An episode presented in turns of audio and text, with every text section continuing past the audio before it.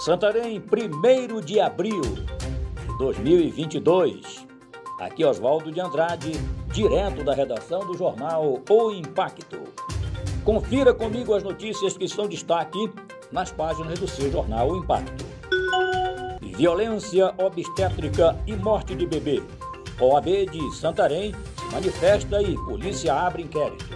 De acordo com a presidente da comissão da OAB, Jaqueline Mendes, para ingressar com uma ação judicial, é necessário ficar atenta e reunir provas. Os planos de parto, o prontuário médico, o cartão SUS e principalmente fazer um boletim de ocorrência na delegacia. Se for o caso, representar os profissionais que estiveram naquele momento com ela, juntamente com o Conselho Regional de Medicina ou o Conselho Regional de Enfermagem a vítima deve procurar o auxílio de um advogado, defensoria pública ou acionar o Ministério Público. Instituto Mais Saúde presta contas referente à administração do Hospital Municipal e da UPA 24 horas.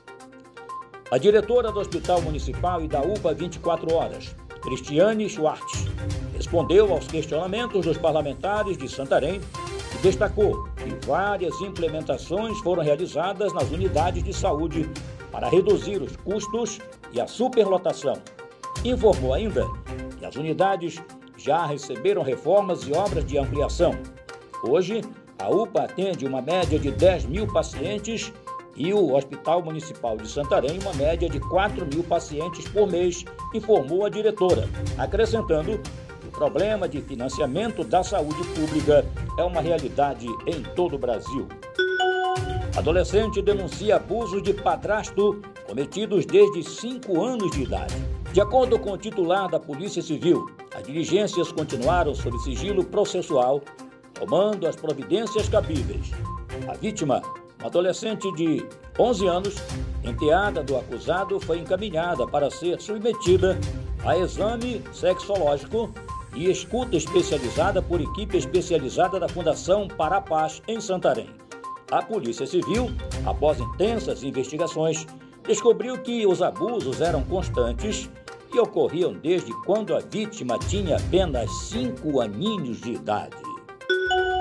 Bebê morre no ventre e mãe não resiste a paradas cardíacas após acidente na Fernando Guilhom. A grávida, Claire de Souza Figueira, de 23 anos, foi atropelada com o filho de seis anos na tarde de quinta-feira, dia 31.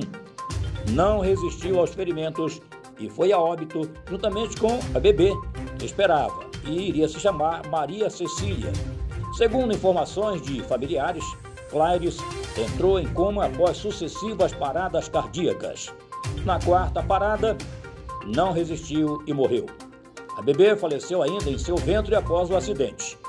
A morte da jovem foi confirmada pelos médicos à família no início da madrugada desta sexta-feira, dia 1 de abril.